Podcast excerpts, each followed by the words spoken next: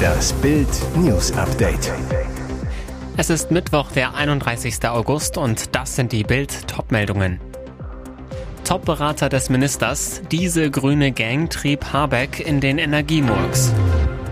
Knallhart Strafe gegen Russland. EU setzt Visa-Abkommen vollständig aus. Fettes Brot machen Schluss. Deutschland steckt im Krisenmodus. Die Preise für Strom und Gas explodieren. Schuld daran Kreml-Tyrann Wladimir Putin, der seine Energieexporte als Waffe gegen Europa einsetzt. Aber mit Wirtschaftsminister Robert Habeck ist ein Politiker für die Energiepolitik verantwortlich, der mehr und mehr Fehler in seinem Amt macht.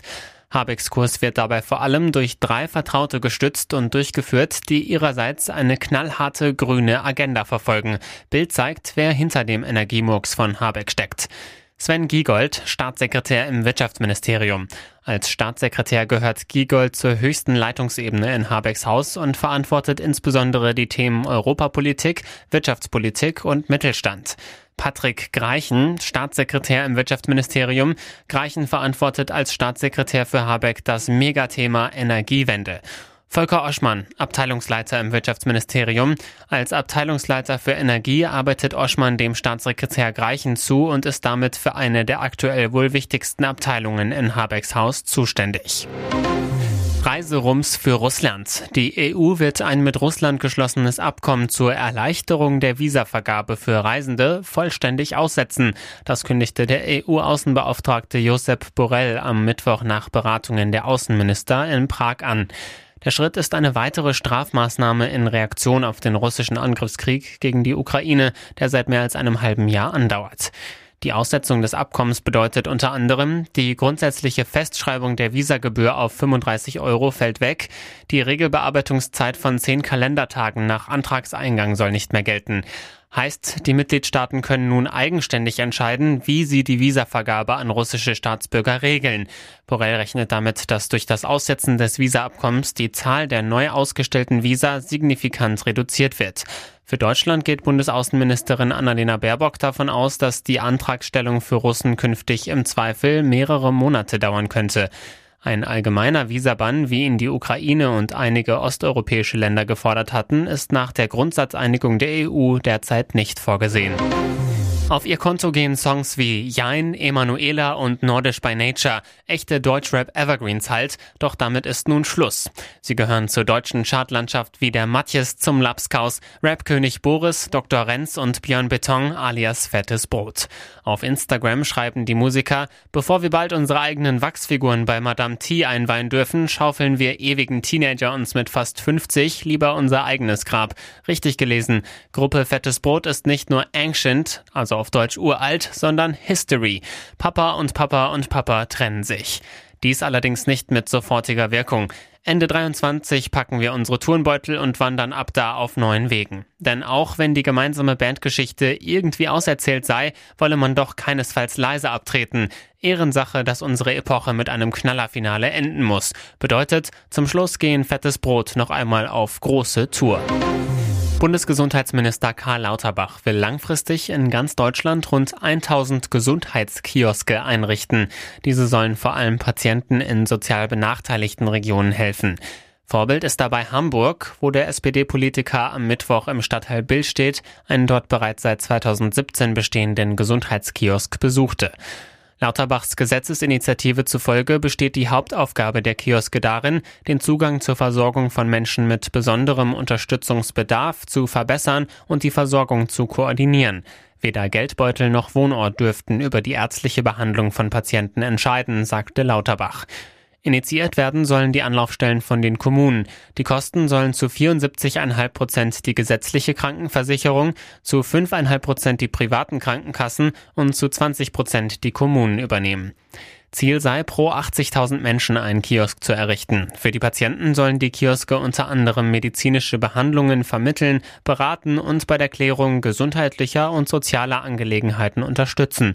Außerdem sollen von Ärzten veranlasst in den Kiosken Pflegefachkräfte einfache medizinische Routineaufgaben erledigen, etwa Blutdruck und Blutzucker messen, Verbände wechseln oder Spritzen verabreichen. Megans Tagebuch wieder aufgetaucht. Wenn es das Licht der Welt erblickt, wäre es Dynamit. Dieser eine Satz dürfte die Ohren der Queen zum Klingeln bringen. Prinz Harrys Memoiren stehen kurz vor Veröffentlichung und jetzt sorgt seine Gattin Meghan für die nächste Hiobsbotschaft. Die Herzogin hat ihr Tagebuch in einer Schublade wiedergefunden. In dem brisanten Interview mit dem Magazin The Cut erzählt Meghan von ihrem letzten Kurztrip nach London, um das Jubiläum der Queen zu feiern. Sie zog mit Harry und den Kindern kurzzeitig in ihr altes Heim, Frogmore Cottage. Da machte sie die brisante Entdeckung. Meghan, du gehst zurück und öffnest Schubladen und denkst, oh mein Gott, das habe ich dort in mein Tagebuch geschrieben. Und Harrys Familie fragt sich, ja, bitte, was hast du da reingeschrieben? Denn Meghan führte Tagebuch, als sie und Harry noch für den Palast als Senior Royals arbeiteten. Und die Zusammenarbeit mit Harrys Verwandtschaft entpuppte sich bekannterweise als nicht besonders harmonisch. Meghan warf Harrys Familie vor, sie nicht genug in Schutz genommen zu haben vor der zynischen britischen Presse. Sie verfiel in eine Depression und der Palast soll ihr professionelle Hilfe verwehrt haben.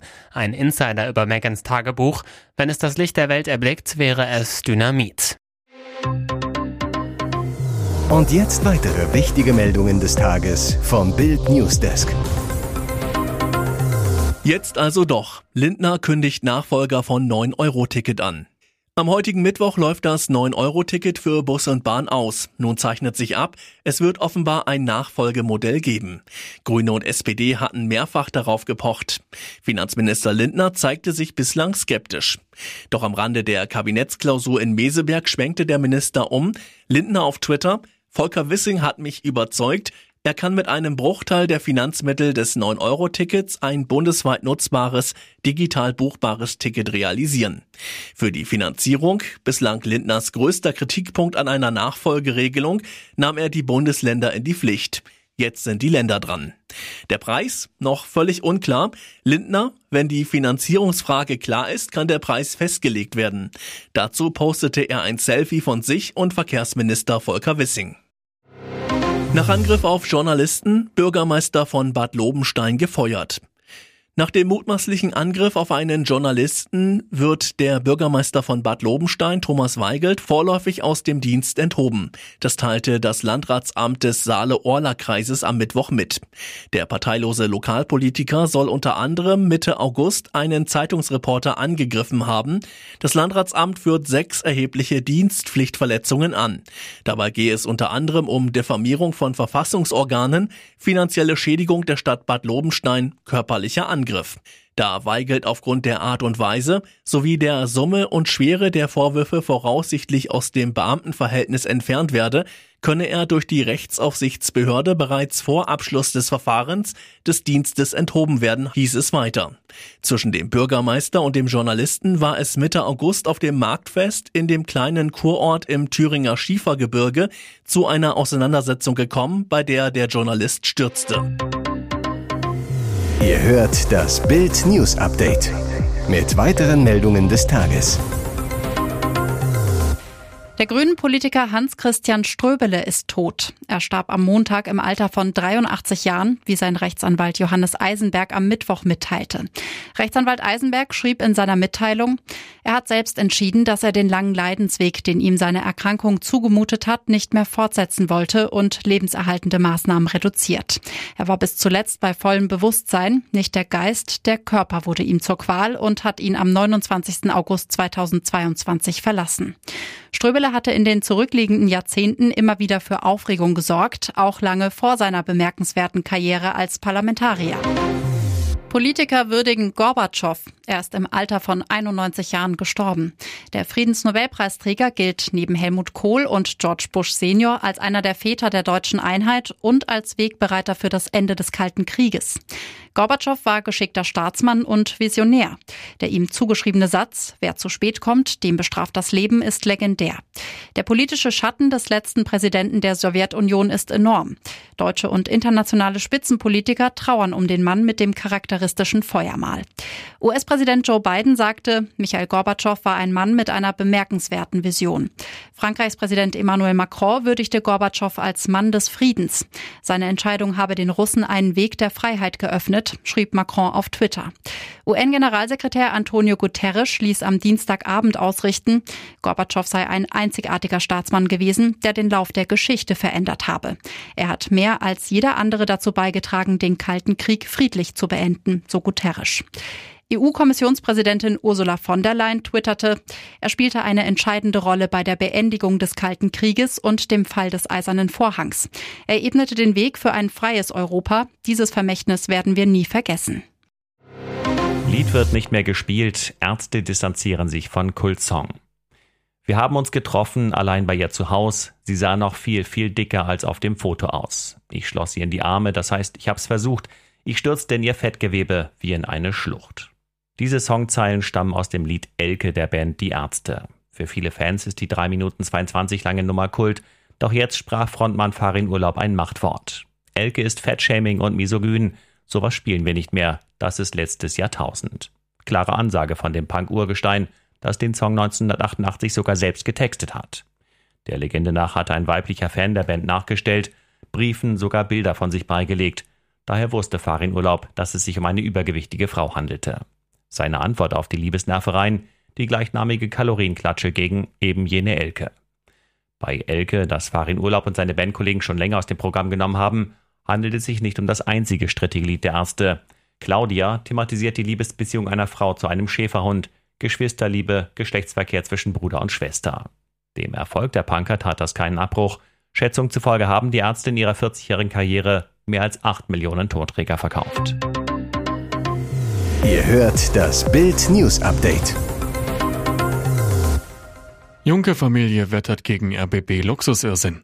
Für diese Showlegende fehlte dann das Geld. Seit Wochen kommen immer neue Details über die Klüngelei und Geldverschwendung bei der ARD Rundfunkanstalt RBB raus. Jetzt geht die Familie von Showlegende Harald Junke auf den Sender los. Grund, der RBB wollte das Leben des Entertainers verfilmen. Das Projekt wurde immer weiter verschoben. 2021 sagte der RBB das filmische Denkmal endgültig ab. Für Junke-Manager Peter Wolf ist nun klar warum. Er zu Bild, es gibt keinen Film, weil der RBB das Geld mit vollen Händen für das Luxusleben seiner Führungskräfte rausgeworfen hat. Ein Skandal. Junke Sohn Oliver. Meine Mutter Susanne und ich würden uns sehr darüber freuen, wenn der RBB die Verfilmung trotzdem noch umsetzt. Weitere spannende Nachrichten, Interviews, Live-Schalten und Hintergründe hört ihr mit Bild TV Audio. Unser Fernsehsignal gibt es als Stream zum Hören über TuneIn und die TuneIn-App auf mehr als 200 Plattformen, Smart Speakern und vernetzten Geräten.